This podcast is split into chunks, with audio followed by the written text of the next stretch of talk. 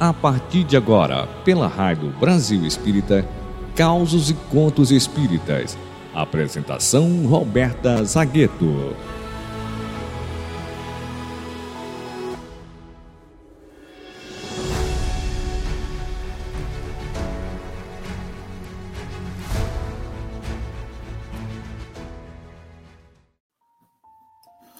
Olá, meus queridos amigos da Rádio Brasil Espírita, esse farol de luz a nos iluminar as consciências e consolar os corações. Chegamos para mais uma sexta-feira aqui no Causos e Contos Espíritas, sempre às sextas-feiras, às 19h45, aqui na RBE. Aproveita que você está aqui, se inscreva no canal da Rádio Brasil Espírita, ative o sininho das notificações para que você não perca nenhum dos programas que acontecem por aqui. O caos de hoje é muito interessante, tem o título Cupim do Coração e nos conta que Chico Xavier andava muito tristonho com o falecimento do seu ex-patrão e grande amigo. Sentindo-se adoecido e frágil, até inclusive considerado tuberculoso, tão fraco e febril que ele estava. Isso aconteceu mais ou menos em 1940. Numa certa manhã ensolarada, vendo Chico ali tão triste, sentado à entrada da porta, Emmanuel, seu guia dedicado, põe a mão no ombro de Chico e diz: Olha, procura reagir, senão você falirá. E se chegar aqui agora, desencarnado, certamente vai chegar como um homem de bem, porque já realizou algo, mas vai deixar muita coisa prometida por fazer. E vai nos colocar numa situação muito delicada, porque levamos anos para organizar os planos da sua reencarnação. Procure então reagir a tristeza, meu filho, é cupim do coração. Traz moléstia grave. Muitas doenças têm como causa um movimento explosivo de cólera, um aborrecimento, um atrito, um ato de revolta, um desejo insatisfeito.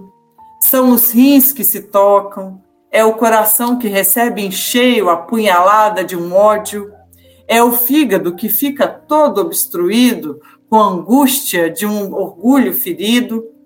São os pulmões que se mostram enfraquecidos por falta do oxigênio do nosso otimismo e da nossa confiança em nós mesmos e em Deus. Chico, amanhã eu vou te mostrar a fazenda do Pai, a natureza, para que você a sinta, compreenda e possa dela traduzir a mensagem amorosa e retirar os remédios mais santos e eficientes para se curar, para ser mais útil e feliz. E se você, como eu imagino, assimilar o que eu vou te mostrar, para se certificar que o bem que fazemos é o nosso bem, que quem dá recebe mais, você vai ficar curado, porque vai mudar de vida, vai agir de outra forma. E assim, na manhã seguinte, de fato, Emmanuel ensinou ao Chico, primeiramente, a orar, mesmo com o rádio trabalhando alto, o rádio que tinha sido presente de Frederico Figner. Ensinou o Chico depois a tomar o café vagarosamente, a sentir o café, a analisar o seu plantio, a sua colheita, a sua história. E assim também fez com a tocante história do pão, trazendo ali uma lição magistral para o Chico.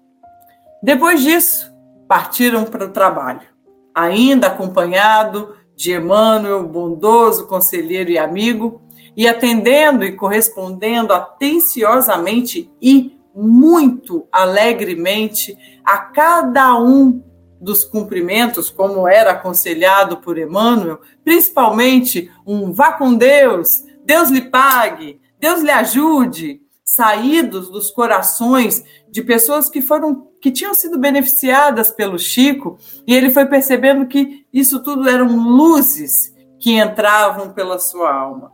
E foi invadido de sentimentos de paz que chegaram ao seu coração como remédios curadores. E caminho afora, naquela manhã clara de sol, o abnegado Emmanuel foi mostrando ao Chico todos os valores da fazenda do pai. Cada pormenor do valioso patrimônio que se apresentava, com a explicação dada, uma significação particular, a árvore, o caminho, a nuvem, a poeira, que é o mata-borrão dos charcos, simbolizando uns o desvelo do homem, o trabalho do homem, outros a misericórdia de Deus, o frio, a ponte que serve para ricos e pobres, para bons e maus, que para todos ali tinha uma serventia, né? Chico, é, é, então ouve de Emmanuel a seguinte pergunta: Chico, você já foi ponte para alguém? O que levou ali Chico a grandes reflexões. E ele, sem saber como responder a cada coisa que o iluminado guia lhe perguntava, calava-se, mas ia guardando em si os ensinamentos recebidos com amor, atenção e respeito. Em sonho, recebe a graça final. E dias depois, como tinha sido previsto por Emmanuel, o querido Chico está curado, forte, alegre e feliz. Essa passagem está no livro Lindos Casos de Chico Xavier, de Ramiro Gama. A doce e querida Meimei, no livro Ideal Espírita, Psicografia do Chico, tem um texto sobre a alegria. E ela nos diz o seguinte: A alegria é o cântico das horas com que Deus te afaga a passagem no mundo.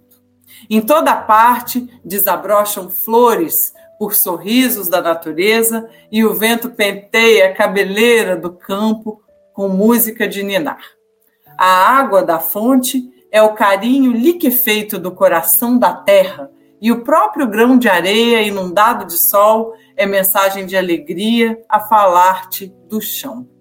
Não permitas assim que a tua dificuldade se faça tristeza entorpecente nos outros ainda mesmo que tudo pareça conspirar contra a felicidade que esperas, ergue os olhos para a face risonha da vida que te rodeia e alimenta a alegria por onde passes. Abençoa e auxilia sempre, mesmo por entre lágrimas. A rosa oferece o perfume sobre a garra do espinho e a alvorada aguarda generosa que a noite cesse para renovar-se diariamente em festa de amor e luz. Meimei. Gente, como disse Emmanuel e também a querida Meimei, no nosso entorno há a Fazenda do Pai, com uma enorme gama de bênçãos. Seja através da cooperação humana, que nos permite tanta coisa, que nos facilita tanto viver, quanto a natureza, onde o Pai nos presenteia com misericórdia infinita. Exemplo disso é o cafezinho que Emmanuel pede para Chico dar uma atenção especial para degustar, para imaginar todo o processo de plantio, floração, o trabalho de colheita, tudo em equilíbrio para que chegue até a gente.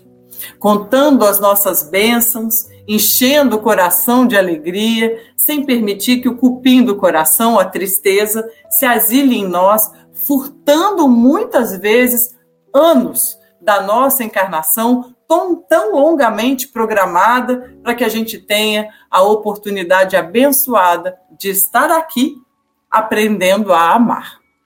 Muito legal, né? Um grande beijo, alegria, alegria, alegria sempre. Até o próximo Causos e Contos Espíritas.